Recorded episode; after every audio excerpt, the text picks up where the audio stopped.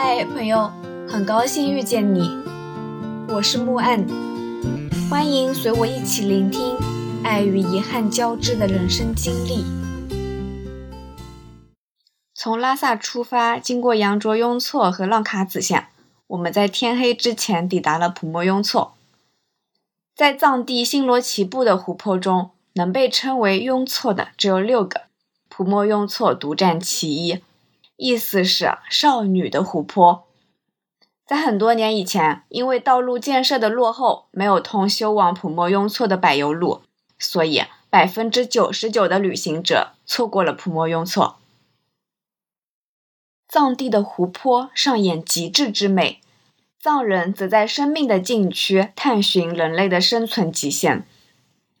听说海拔五千米之上是生命的禁区，不适合人类居住。但是，普莫雍措湖畔有世界上海拔最高的行政村落——推村。在藏语中，“推”就是连接的意思。传说这里是连接着天堂的地方。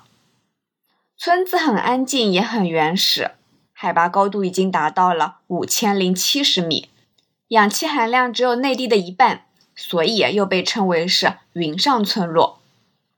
村子里大概只有四十多户人家。现代文明入侵之前，它长期保持着与世隔绝的生存状态。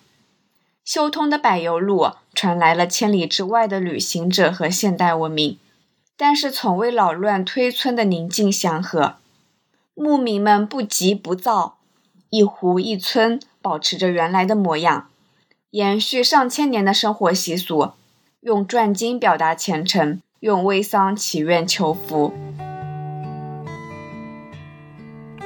相比于藏地的大部分地区，推村的食宿条件很艰难，只有一家旅馆提供简单的餐食，真的非常简单。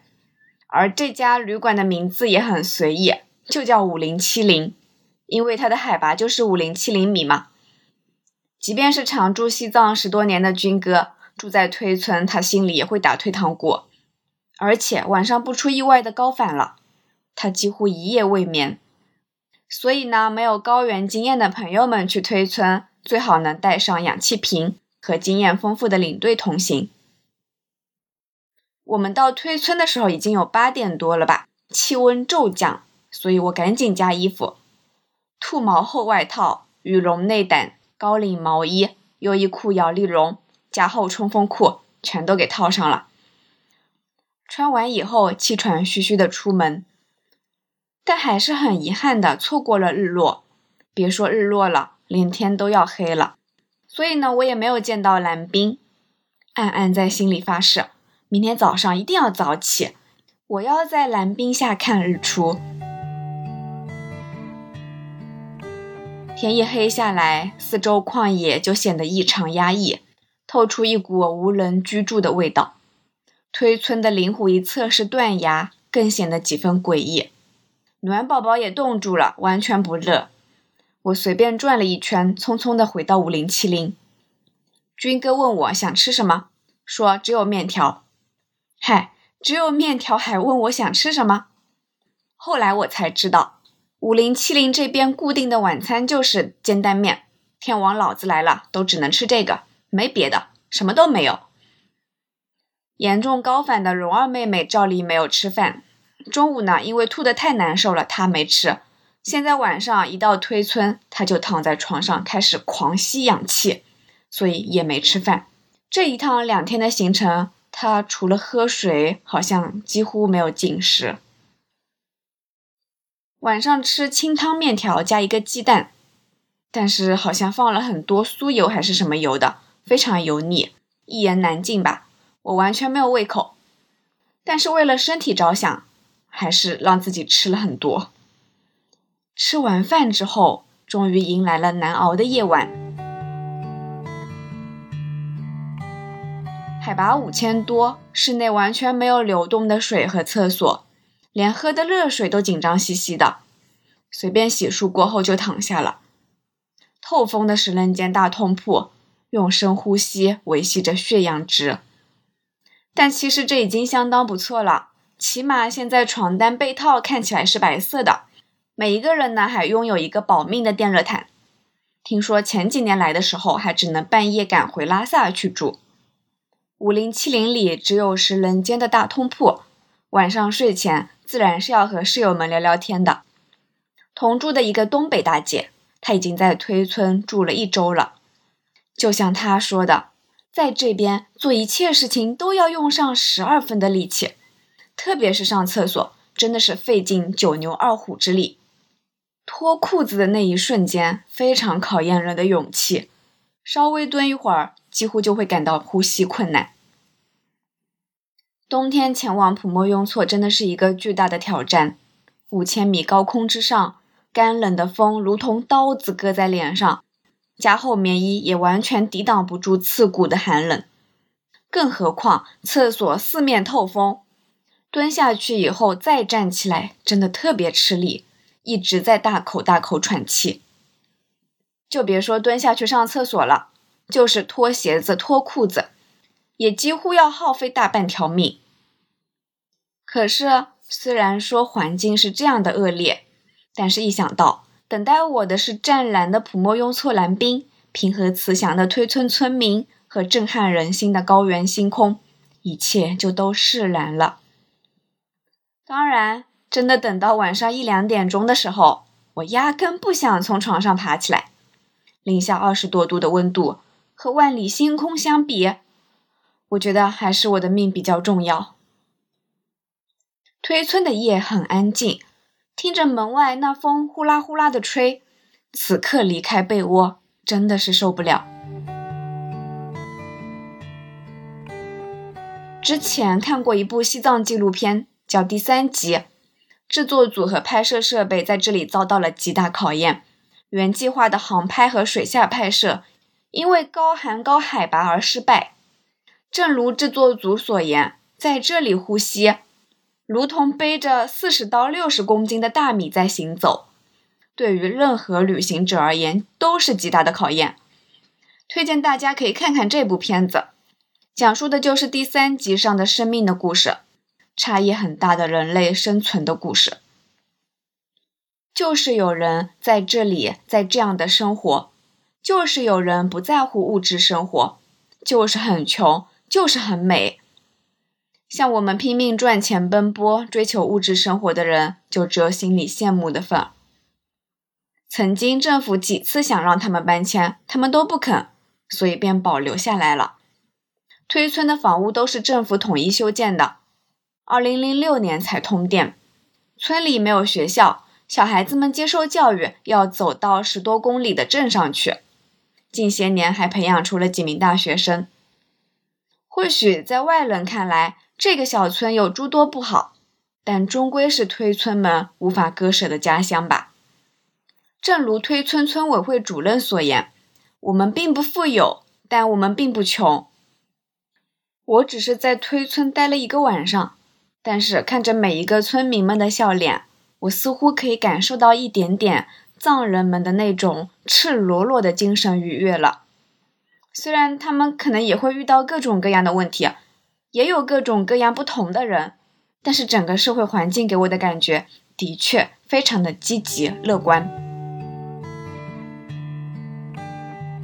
龙二妹妹一晚上都在吸氧，连刷牙的时候都没有把氧气拿掉。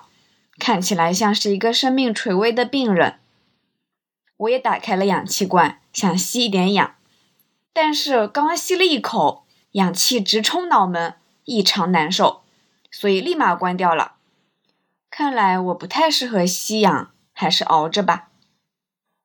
大概在这样的高原，人的身体会特别需要碳水化合物和糖分。我几乎每两个小时醒来一次，饥肠辘辘。肚子咕咕直叫，于是就一直在喝水、喝葡萄糖。后来不知道是什么时候，大概是五六点钟吧，我闻到了同房间里的东北大姐煮饺子的香味，终于是忍不住了，起床从包里翻出来芝士饼干，连吃了两包，这才算缓过来，睡安稳了。我听说高反分两种，一种是缺氧，还有一种就是缺糖。我睡不着，大概可能是因为后者。如果时间幸运，在这里不仅能目睹盛大震撼的蓝冰，还能遇上一年一度的赶羊节，场面十分有趣又壮观。第三集纪录片里面就有村民赶着羊群走在普莫雍措冰上的场景，简直太美了。冰上赶羊对牧民来说是每一年头等大事。每年的冬天到了冬季，周边没有什么可以吃的草，但是呢，湖心岛上鲜草肥美。当普莫雍措彻底结冰的时候，村民们就把羊送到普莫雍措湖心岛上，享受一个月肥美的嫩草。推村每年的羊群转场时间都不太一样，牧羊领头人先要看藏历。然后结合普莫雍措湖冰的结冰情况，进行数次的实地勘察之后，才能够定下赶羊的好日子。今年普莫雍措赶羊节是从二月六号早晨开始的，因为疫情的原因，我完美错过了。要不是疫情，我肯定能赶上的。冰上赶羊颇有讲究，村里的老者凭借多年的经验。反复查看冰面后，选择一条冰封最厚的路线。牧民们呢，用牛粪、灰炉等沿着这条线撒出了一条路，画上一道羊肠小道，成为羊群的安全通道。因为牛粪炉灰柔软而且有粘性，羊蹄踩上去就不会打滑了。当太阳出来以后，几千头羊在湖边等待。牧民们开始引导羊群沿着撒灰的路线前进，去小岛的路程在三公里以上。人们称这为“冰面上的羊群华尔兹”。有一些牧民也会把摔倒的小羊扛在肩膀上，或者是抱在怀里，抵达对岸，非常可爱。在他们看来，羊是生计的主要来源，无比的珍贵。如今，由于全球变暖，牧民们都说冰面变薄了，即便是有经验的老人，也可能选错路线。他们最担心的就是冰层断裂，一旦发生就要立刻改道。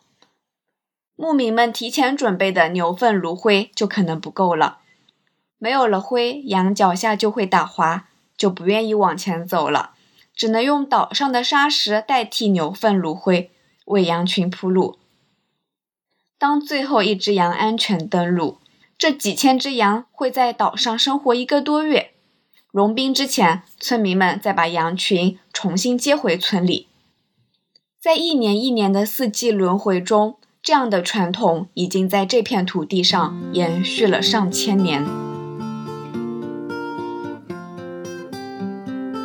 感谢收听，希望这个播客能陪你度过每一段孤独的旅程。彼此温暖，彼此治愈。希望来到这里的你，可以放下一天的疲惫，尽享这人间好时节。